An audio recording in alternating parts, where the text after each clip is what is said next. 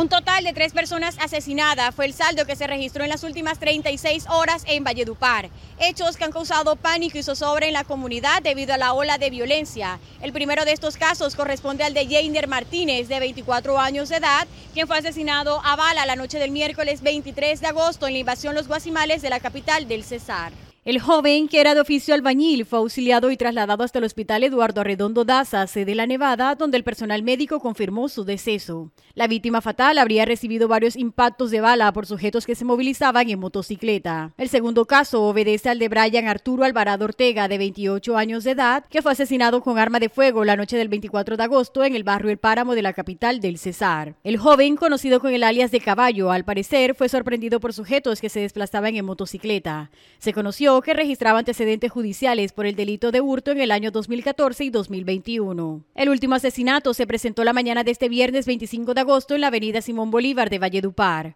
Allí fue ultimado por proyectil de arma de fuego Félix Rodríguez Ochoa, dueño del local comercial denominado Apuestas El Suerte. El prestamista de 48 años de edad fue asesinado por dos hombres armados que además le hurtaron sus pertenencias, entre ellas un bolso que contenía dinero y un arma de fuego. Es de anotar que en los últimos días el Departamento de Policía Cesar lanzó la estrategia denominada Plan Choque 360, que tiene como propósito focalizar los delitos de mayor impacto en todo el territorio nacional, por lo que se espera que se garanticen estrategias eficientes y contundentes en materia de seguridad. Para el mes de junio del 2023, la Defensoría del Pueblo, a través de un oficio de prevención, mostró su preocupación por la situación de seguridad que se está registrando en Valledupar. Mediante el documento muestra una panorámica descripción de las circunstancias de tiempo, modo, lugar y perfil de las víctimas, indicando que algunos de ellos son selectivos, claramente inscritos en una matriz de exterminio social dirigida contra personas estigmatizadas socialmente, así como en el notorio incremento del cobro de sanciones económicas. Tema que fue corroborado por el comandante encargado del Departamento de Policía Cesar, coronel Eduardo Chamorro Pinzón. Hemos tenido